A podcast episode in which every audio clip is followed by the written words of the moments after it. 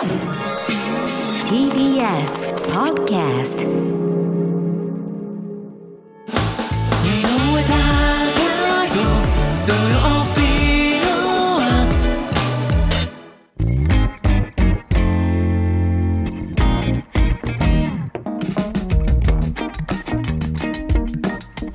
ここからは各界で活躍している人をお招きする「あ」の人のコーナー。今日のゲストは NHK 国際放送局のアナウンサーで音楽プロデューサーとしても活動しているシンウィスさんですよろしくお願いしますよろしくお願いします。よろしくお願いしますサニワセヨリスナーの皆さん、よくあのハングル講座のあの人って言われているシンミスです。私の母親も韓国語勉強してるの大好きで、ビスさん来るんだって。あ本当ですか？はいありがとうございます。チェゴチェゴあーサラゲよー。何？チェゴって何？最高あ、最後、チェゴ。はい、ではプロフィールご紹介します。シン・ウィスさんは1985年東京生まれの韓国ソウル育ちです。ヒップホップグループのメンバーとして韓国でデビューした後2009年に大学院の進学などのために来日しました。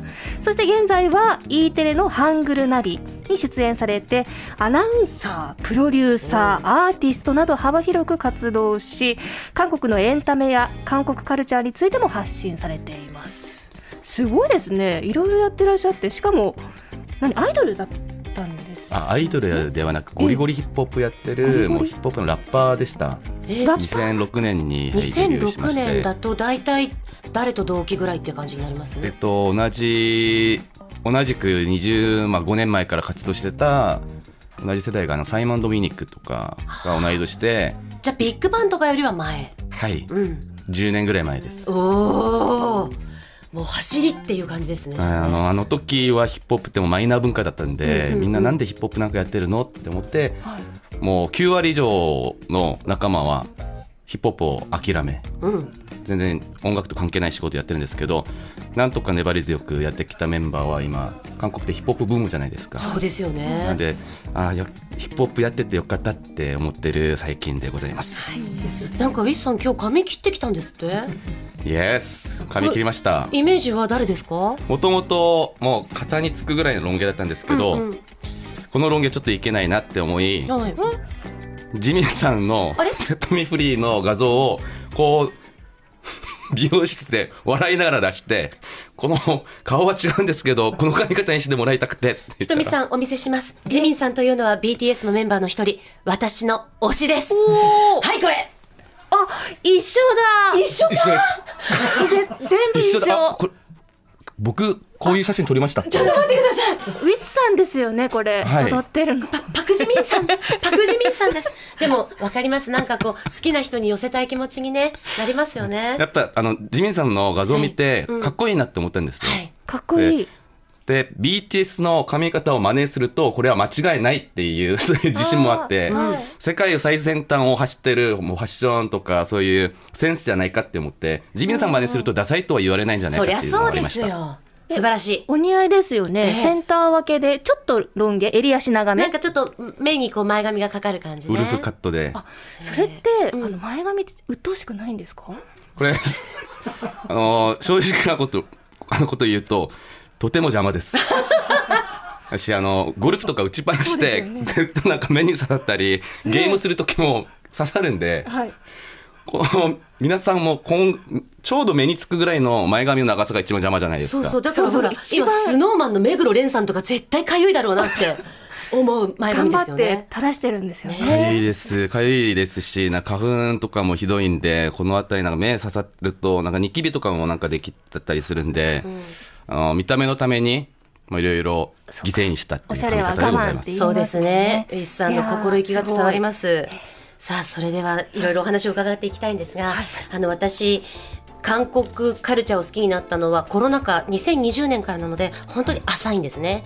でしかも BTS 韓国ドラマから入ったので韓国ドラマ偏差値と BTS 偏差値は高いんですけれども、はい。それ以外は本当にもう平均以下50以下って感じなので もうそのあたりからいろいろ幅広く今日はビスさんにお話聞きたいなと思ってます。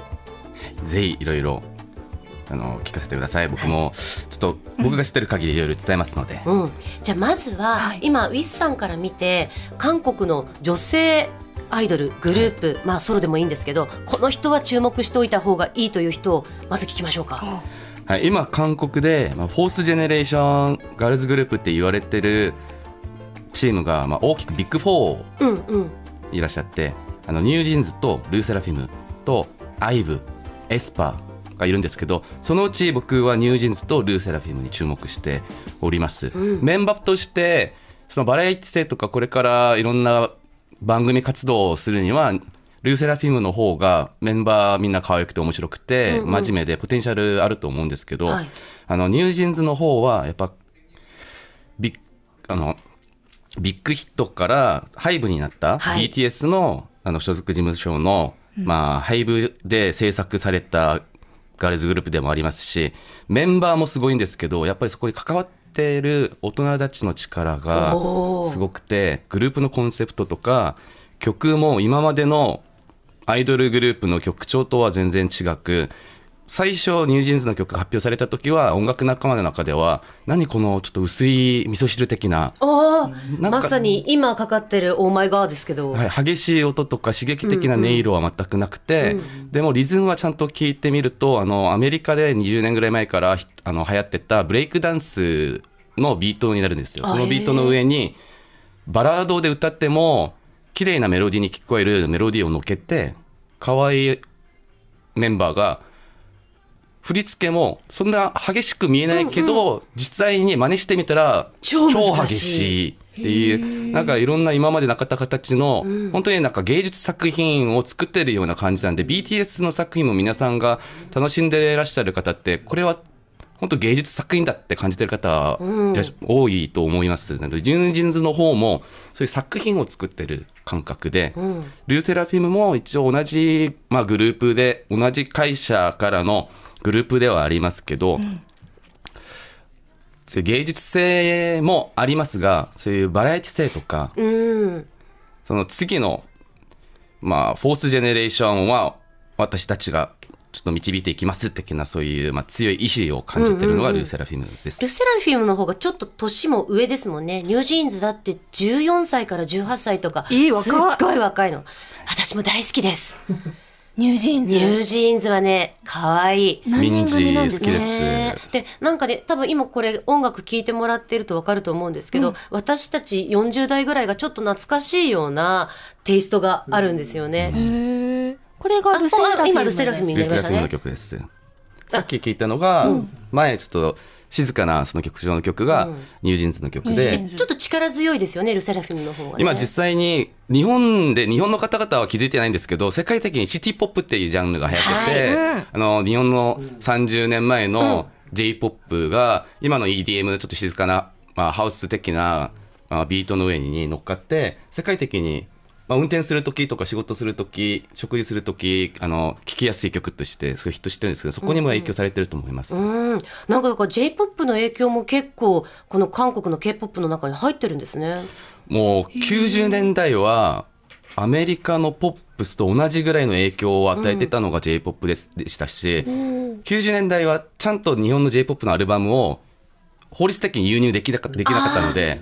で裏道的なところに行ったら、あの僕は x ジャパンのファンだったんで x ジャパンとかそういうバンド系のアルバムをなんか買いたくてレコード会社の社長に電話すると「入ってきました」って聞いたら「あ今密入で10枚入ってきた」みたいな感じで。でその CD には値段2000円とか書いてあるのに実際にあのソウルで買う時は8000円分の韓国のお金払わないと買えないとかそんそうやっても予約しないと手に入らないぐらいもう J-POP みんな聴きたいと思ってその音楽を聴いて成長して大人になった人が今 K-POP を作ってる僕らの世代なので。でもそうですよね、ハイブの社長とかも大体50代ぐらいとかはい。ですし、それからあの YG とかもみんな大体そのぐらいの世代ですもんね。はい、40代50代とか、まあそのあたりなのでスピー日本のスピードとか、マックスとか、モームスなどの音楽を聴いて、そのイメージを持ってから韓国のアイドルを作ってるんで、J-POP とアメリカのポップがこう交わった感じが韓国の K-POP だと僕は思います。だからより私たちにも馴染みやすい感じがありますよね。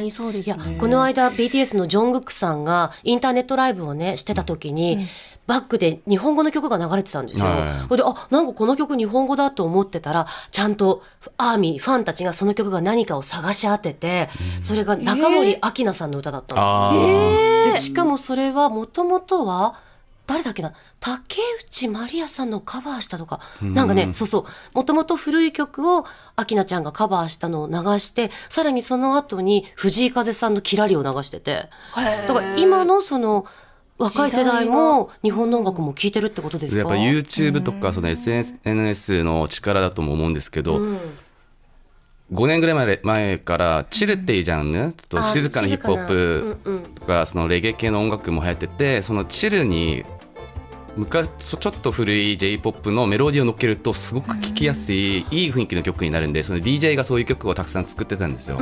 そういうのを聞いてこの曲メロディーめっちゃいいけど歌詞日本語だだからなんていう曲なんだろうって調べてみてオリジナルを聞いてまたその関わってる他のアーティストの方にみんなもう結構広がって広がってるってな感じなんで。私も大学卒業して大学院の、まあ、留学先を決める時アメリカかイギリスか日本で、まあ、悩んでたんですけど結局自分が影響を受けたのはあのヌジャベスさんとかフリーテンポとかあの FPM っていう、あのジャズをベースにして日本っぽい日本の方ってジャズ好きなんでジャズをベースにしたヒップホップの曲をあの作ってる DJ のプロデューサーさんたちなんですよ。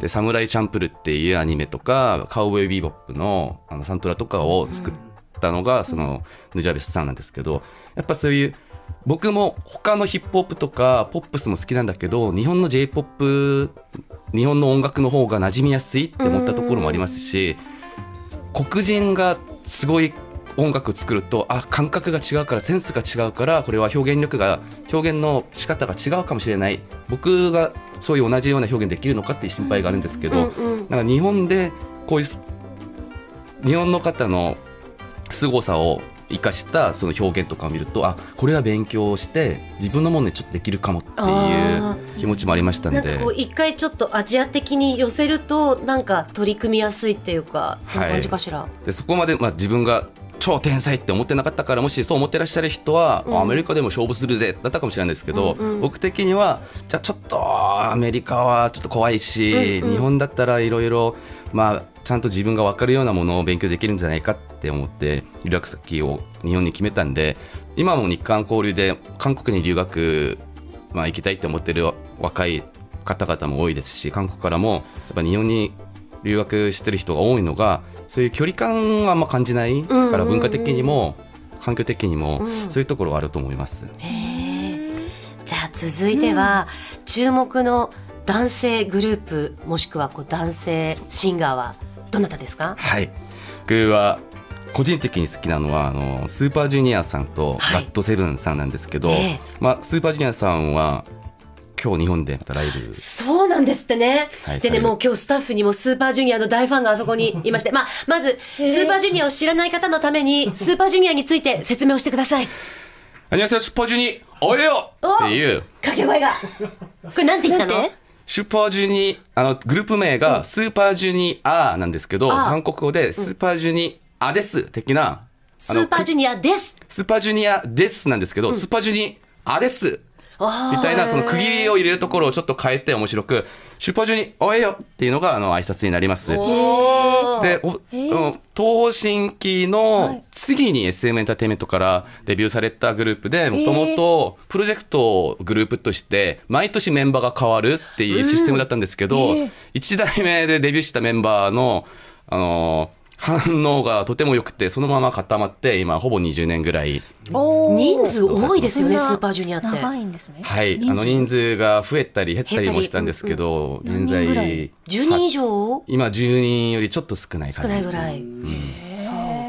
で、スーパージュニアのその魅力ってどんなところですか？全員一人単独でバラエティ番組に出れるような周りから「えスーパージュニアってアイドルだったのちょっと歌えるお笑い芸人の集団じゃなかった、なんとかったの?」って今の特に小学生とかの子たちはそう思ってるぐらい、みんな面白くてでも一人一人の歌とかダンスは何か必ずできるもことがひ一つあるんでそれはもうトップレベルっていう。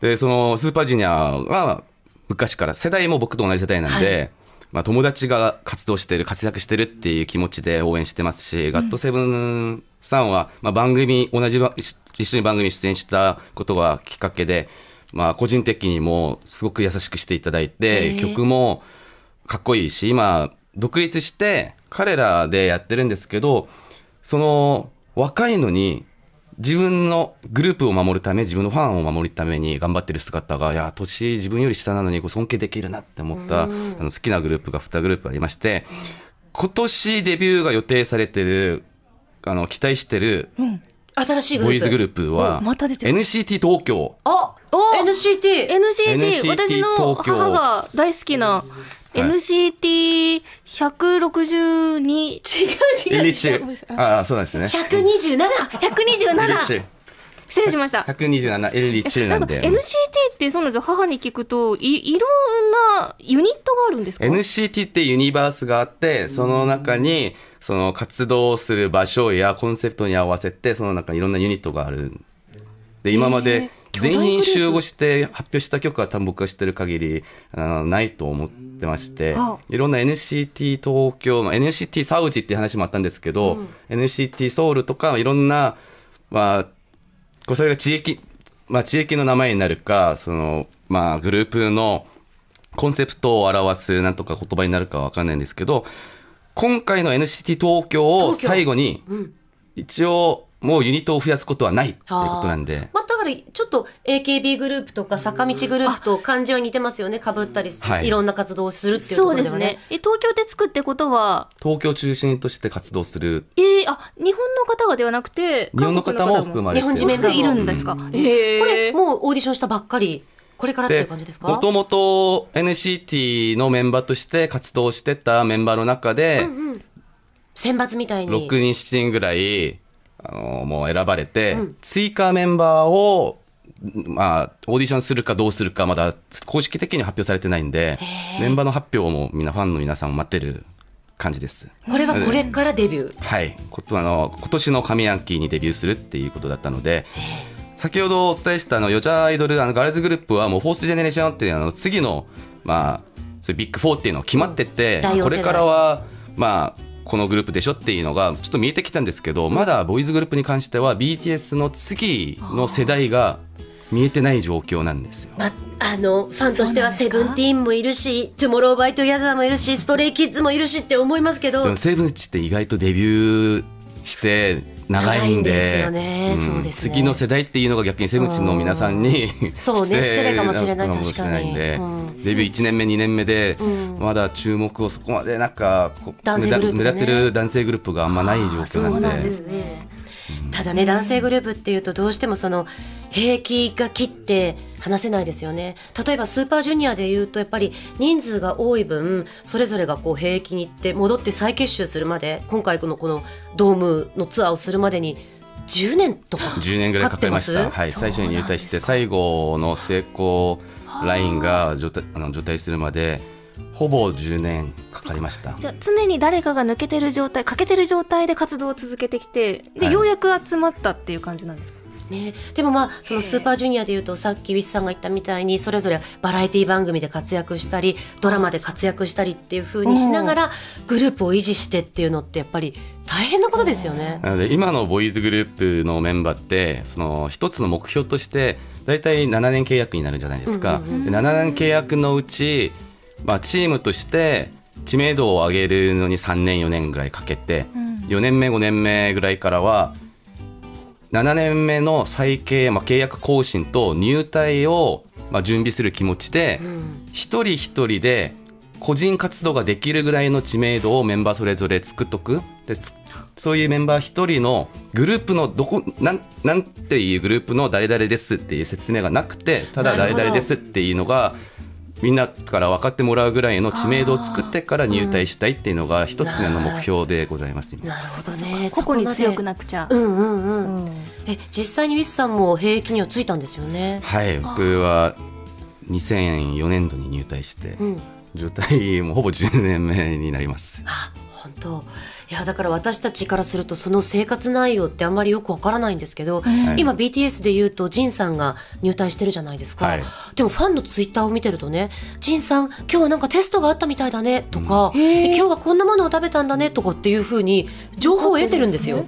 あれは一体何ですか？あれ20年前の僕が入隊してた時は社会と連絡できる手段が全くなくて、週1回ぐらい、まあ、使える公衆電話の5分ぐらいの電話が社 社会とそういう最後のつながりみたいな。つながりだったんですけどえ15年ぐらい前から週末はネットカフェみたいなところでパソコンが使えるようになってもう最近はスマホをカメラ機能だけ完全オフにすれば自由時間にスマホを使ってメッセージを送ったり SNS になんとか投稿したりするのはできるようになってます。なので家族との連絡は取れますし。その基準が変わってきた理由っていうのは何なんでしょうね？では美しいことを言うとやっぱよりいい兵役環境を作るため。でちょっと大人の話をするとこういうふうに改善していきます。僕を選んでくださったら軍隊の服務期間短くします。とすると本人たちもああの人を選ぶと軍隊2ヶ月短くなるんだってとかうちの子供の兵役期間が短くなるんだって子供がいい環境でっていうやっぱ選挙で支持を得るために政治家たちがこの公約としていろいろ立ててるんで。選挙の公約にじゃあスマホを使えるようにしますよとか家族とまめに連絡を取ってもいいですよみたいなことが公約になるってこと公ですか？約にそういう環境を含む環境を改善しますっていう,、っていうのはうん。なるほど。かな大体いつも選挙のために出てくる、はい、軍隊関係の公約は大体いつも出てきます。ちょっとずつ緩くなってどんな訓練するんですか？意外とあの皆さんがドラマや映画でこうご覧になってるちょっとハードトレーニングは月1週間ぐらいのもんでおあの大きくまあ4週間のサイクルになってて1週間目がまあそういう体の身体的なトレーニングで、あの2週間目は舞台の装置で3週間目は自分の入隊してたその中でも自分の専門分野っていうのがあるんでその専門分野のまあ得意分野の訓練。で4週目は精神,、まあ、精神教育って言ってその国を守るため家族を守るためにあなたたちはこう遊びに来てるわけではない。あ。なたあなたたちはもう兵士だっていうもう精神教育を受ける種が座学みたいな、うんうんうんうん。ハードトレーニングって何ですか？走り込みしたりとか。あー走り込みは走るのは毎朝6時に起きて上半身裸になって、まあ、え4キロぐらい裸とかだからそのえ季節問わずそうなんですよ。それ今もですか？で真冬は真冬はちょっときついんで僕もマイナス20度とか見てたしで冬の時はその日の朝の幹部が誰かによって 結構リアル。ハードなちょっとアスリートっぽい幹部だったらあ今日はしまった今日はもう走るなって思いますしちょっとなんかお腹出てて可愛いおっさんだったら 今日は休むかみたいな。いいね。なるほどなるほど。その辺もあるんですね。リアルだな。ね年に面白い。1回は1週間もう完全訓練センターのようなところに行ってもうい軍軍人が一番受けたくないあの訓練があるんですけどそういう訓練が週にあの1年に1週間も決まっててよくはなんかガス室でのガスの訓練やったり、そういう辛い訓練はガス？そうあのねえ？なんかガス？ガス室の中に入ってガスマスクをつけてそこから苦しそうに出てきたジンさんの写真っていうのがなぜかインターネット上にあるんですよ。で水をバーッとかけてもらってるんですよ。ああいうのどうやって入手するんだろうと思ってたけど。はい本当にあるんですね。本当にありますって。きついの訓練ですか？きついなんかもう目目の中に目と含めて顔全体的にもう一味とか七味の、まあ、危ない唐辛子のパウダーをこうかけてるような痛みで、多分ジンさんがいたからちょっと優しくしてくれたと思います。で僕の時はどガスあのマスク外してみんな一列に並んであの韓国のあの国の歌国歌を最初から最後までちゃんと綺麗に歌わないと外に出れない。っていうことだったんでその時隣僕の隣の子がちょっとあの噛みちゃったっていうかもうこれ以上無理みたいな感じでなんか助けてくださいって感じだったんですけど結局そのガス室の中でそのちょっと暴力を受けることになり本当だ20年前の話です皆さん20年前の話ですよあの軍隊の話は部隊によって違うんで僕が訓練した部隊はそういはいはいいう訓練部隊でしたでも5分ぐらい周りの人はこの子さえちゃんとなんか我慢して最後まで歌ってくれればね。ね。すぐ解決なのに。とか。連帯責任になっちゃうわけですね、そういうまあ辛い訓練とかいろいろあの重いものを持って走ったり山の中走ったりするのは年に1週間だけです。まあでも1週間だけって言ってもね,、だけって言ってもね。え何のためにやってんのかななんて、そうそれあが何のためにやってるのか一番わからない訓練が寒さにきあの 慣れるための訓練っていうのがあって、し年にそれも週あの1週間なんですけど1年に1週間目的分からず外で寝るっていう山で 山で生活するっていう訓訓練があるんですよ。でそれもその訓練を、あの仕切ってる幹部が優しい人だったら、いやここで1週間なんとかしようってなるんですけど、結構あの軍人精神がこうちゃんとしてる方は自分の中でシナリオを作って、もうこのこここの場所で5時間以上いると危ない。移動。あ次ストーリーまであのそうストーリー作作って。ドラマになってるんだ。でテントを張るには土を掘らないといけない、でマイナス20度30度で土凍ってるんで掘れないんです。それを半,、まあ、半日間ずっと掘ってやっとテント立てたらもうここにいる時間が長い。また移動だみたいな 理由が分からな分からなくて夜寒いですし、人生で初めてカップ麺を作ってカップ麺食べ終わる前にスープの周りが凍っちゃったっう。わ過酷。一番わけわかんない訓練はそういう訓練なんですけど一応戦争になったら冬にも戦闘しないといけないんでその時山の中で生活するから野宿をねするかもしれないっていう。なんかエンタメの話よりも結構兵役の話、興味津々でしたそうですね。なかなか聞けないですからね。じゃまああここでちょっと10枚ぐらいある台本の中で2枚目なんですけどじゃあちょっと一回気分を変えて曲いきましょうか。じゃあウィスさんリクエスト曲ということで曲紹介お願いしてもいいですか？はい私がぜひ皆さんと一緒に聴きたい曲はニュージーンズの「ディト」です。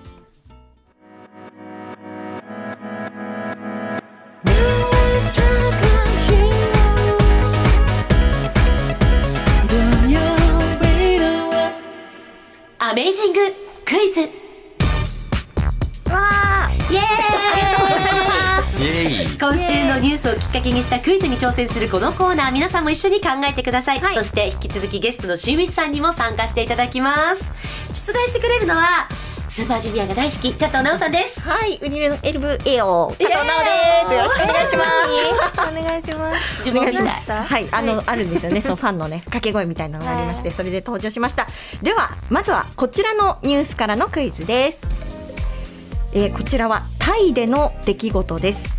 車で妻の故郷へ帰る途中にトイレに行きたくなった夫が密林に囲まれた道の脇に車を停車させて用を足したそうなんです、そしたらいつの間にか妻が車の外に出ていることに気がつかずに夫は言っちゃった。そう妻を置き去りにして160キロ先までなんと運転してしまうというハプニングが起きました、うん。このニュース聞いたことありました初めて聞きました。そうまあ、こんなことがあったらしいんですね。タイでの出来事なんですけれども、実は妻もトイレに行ってたということで夫は車の後部座席に妻が寝ていると勘違いして車を発進してしまったということなんですね。こんな経験ありますか？置き去りにされたことあります？は周りからよく聞きます。であ1990年代までは韓国はもうそのお正月とかお盆の時普段4時間ぐらいかかる距離なんだけどもう高速道路渋滞してて26時間かかったりするんですよ。田舎に帰んなきゃいけないからね、はい、でそのサービスエリアとかで子供が3人いたり4人いたりすると1人ぐらいトイレ行ってなんか、置き去りに、うん、忘れ物。を えそういうことはよく聞くんで。あうありえる。僕今普通に聞きながら うんうんありえる。よくある じゃあアジア圏でももしかしたらあることなのかもしれないんですけれども、うん。まあ、結局その妻はですね途方に暮れた結果、夜中3時だったんですけれども20キロ街まで歩いて警察に駆け込んで夫に連絡して。なんとか再開しましたよということだそうです。でその時もやっぱりあの貴重品とかを車の中に置いてしまったそうで、まあ、置きっぱなしで外に出ると危ないですねというような、まあ、そんなニュースでした。でどこがクイズなの？ということでこれを受けての このニュースを受けての問題です。ですねはい。ということでここで問題です。はい。はい、奥さんはちゃんと運んであげなきゃダメでしょう。ということでフィンランドのソンカヤルビという都市があります。フィンランド。フィンランドのはい。話遠遠くになったぞ、そこで毎年7月に行われる妻運び世界選手権からクイズです。見たことある。あ見たことあります？映像そう映像見たことある。そうそう見たことある。かもしれない、はい。そうそうそうです。まあ、パートナーとなる女性を担いだ男性がタイムを競い合うレースなんですね。でこれパートナーなんですけれども一応まあ別にカップルや夫婦でなくても OK、うん。ということで最低49キロ以上の17歳以上の女性であれば大丈夫とあ重い方がいいんだ。いうことなんですね。49キロ以上っていうルールで決まってます。ではこの妻運び世界選手権の優勝商品。これは妻役の女性の体重と同じ量のあるものなんですがさてそれは何でしょうか？フィーバーフィーバーですよね。フィンランド。フィンランド。フフィン。ランド。フィーバーフィーバー。フィンランドフィンランドのフィーバフィンフィンランドののそう国際大会。そうフィンランドの言葉でフィーバーフィーバーなんですけど。フフィンィンランドって何が有名なんですか？そうですよね。はいわかりました、はい。山之内いきます。山之内さん、妻と同じ体重のムーミンがもらえる。違いました。ムーミン。だったら可愛い。ムーミンのいいなのに。ムーミンはいるんですか？ムーミンは妖精です。あー。イケアってフィンランド？ああスウェーデン。スウェーデン。惜しいな配信ミス。はい。妻の体重と同じ。ビールがもらえる天才。すごいですねあただ飲みたくて。だからか北ヨーロッパってイメージするとなんかバイキングがこうなんかなんかビール飲んでるイメージなのかなと思って。すごい。私米俵しか出てこなかったけど米日本だよな。そうですね。最初僕米を持ってたんですけどなちゃうなと思って。ビールの方が一番嬉しい。そう。あさすがです。そう。始まりは1994年に最初は地域おこしのイベントの一つだったそうなんですけれどもまあなんか求婚のために近隣の村から娘を連れ去る習慣があったやだ恐ろしい。ということで、まあ、それがあの必ずしも由来なのかという真偽は不明なんですけれども、まあ、およそ253メートルのコースをこう花嫁を担いで、妻を担いで渡ったりとかするかなりタフなレース。渡ったりするんですね。なのでビールがもらえるよということでした。すごいですウィスさん。さすが僕もちょっと参加してみたいと思いまあすぜひぜひ。その前には17歳ま以上ずパートナーを探して。はい。そこからです。そうですね。ね49キロ以上のそうですね。そうですね。田中さんも5年以内。5年後。そうですね。運ばれたいですね。はい。とりあえず私体重制限は OK です。クリアです。私も OK です。みんなクリアですね。はい。ありがとうございます。はい。ということで続いてはこちらのニュースからです。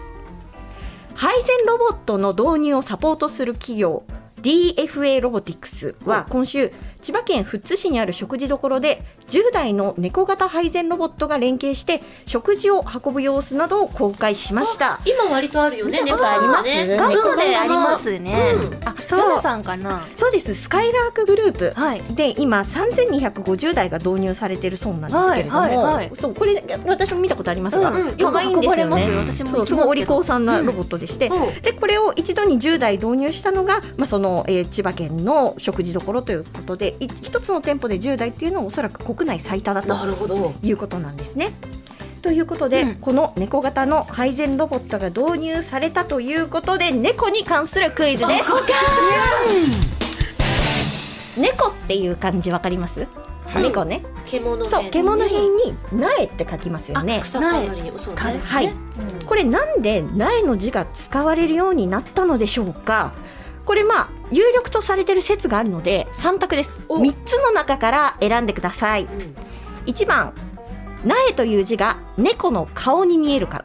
あ苗という字が猫に見える。猫の顔に見えるから。はい。ーうん2番苗という字の中国語の発音が猫の鳴き声と似ているから。あー。可能性あり。ぽいなぽいな。にゃミャオ。うん。ミャオ。にゃ3番猫は野菜の豆苗が好きだからとミャと豆に苗とかに豆苗豆苗が好きだそのこんな話聞いた三択ですことないけど顔鳴き声豆苗が好きさあどれでしょうかじゃあどう答えましょうか、ね、山内さんはいは私は山内は、えー、ミャオ中国語読みのミャオ猫、うん。ミうャ韓国語だとコヤンイ。小ヤンはい。わよくご存知ですね。なんで知ってるんですか？すごい。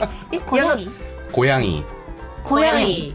猫。猫。小ヤギじゃあウィスさんはどれだと思いますか？はでも2番だとは思うんですけど、ここは。やっぱテレビの人だから。は。い、でも。演出を考えて。どやっぱ猫ってみんなから、まあ可愛がってもらう存在じゃないですか。で中国の人もやっぱ猫を見て「あーかわいい。とてもかわいい」って思ってこのこの感じにしましょう。ってして一番。お顔で顔と似てる、うんうわーじゃあ私は三しかないですよ。選べないです。誰かは正解する。はい。はい。ということでではもう正解いきますね、はい。はい。正解は2番。イエーイ。猫の鳴き声と似ているからということでした。でただですね実際あの田中さん選んだ3番の豆苗これを私豆苗だった。そう。そう。豆苗顔かと思った。顔はミス顔顔一番だ。はい。そう豆苗好きな猫も、まあ、実際には多いそうなんですけれどもまあ、その音から来てました。中国語でまさに「ミャオ」と発音するんです「ミャオ」ミャオって言うんですか猫のこと。ミャオあニャオって言うんですか？ミャオミャオミャオミャオていうそうです。ちなみに鳩はクックっていうそうで鳥の隣にキューっていう辺がありますよね。はい。風だね。そう。なのでそれが鳩の鳴き声のクッククックに由来するという説があるそうです。韓国語でハトは何ですか？ピドルギピドルゲー。ちょっと難しい。ピドルギピドピドルギピドルゲー。難しい。ピドルギが本当あの韓国が多いですあの韓国そう日本東京よりソウルにピドルギが多くて88年度のソウルオリンピックの時、こう飛ばしたピルギたちが鳩たちがソウルに定着し、ソウルにはあの野良猫があんまりないないんで、あそうなんですかうん、天敵がうんそっかそっか。まあいない。でピドルギだらけ、ピドルギパラダイスあのもう鳩パラダイスです。ハトバラ。そうなんですね。でもそうかハトを見たらソウルオリンピックの子孫なんだなって思えばいいわけですね。それがですねなんか夜韓国人飲むんじゃないですか、飲んで誰かがこう出したものを朝鳩たちがこう集まって会食しててなるほど。またアルコール成分入ってるあれだからまた多分鳩たちも寄ってるのかなってちょっと。歩き方をちょっ千と千鳥ならぬハトドリ足本当あでも街が綺麗になってピドルゲーありがとう。ということで以上アメージングクイズでした。ありがとうございました。はい。さあ、そろそろウィスさんともお別れの時間になりました。たくさん楽しいお話聞かせていただいてありがとうございました。ありがとうございました。いやこの際何か告知しておきたいこととかありますか？あ告知っていうか、最近やっぱ日韓,、まあ、日韓関係が前よりちょっと暖かくなって、まあ、いるのではないかと思って、韓国国内でも日本文化楽しんでる方増えてますし、まあ、今のままお互い、まあ、交流を進めてって、まあ、いろんな素晴らしい作品とかいろんな結果を出していきたいなと思っております。うん。韓国語の一応教室も運営してるんですけど、まあ、その教室から4月からもう YouTube 番組からただでみんなで韓国勉強できるコンテンツとかも、あの発しまあ、配信する予定ですので新ウィスのことをあの忘れないでまた今度何かがありましたらぜひまた呼んでください。セさんシンウィスさんのことを忘れない。なんかもうドラマのタイトルみたいですね。忘れない。シンウィス氏。新ウィスのことを忘れないで。あなたのことは好きだから。サランハンダサラゲアニョン。新さんどうもありがとうございました。また。来てください。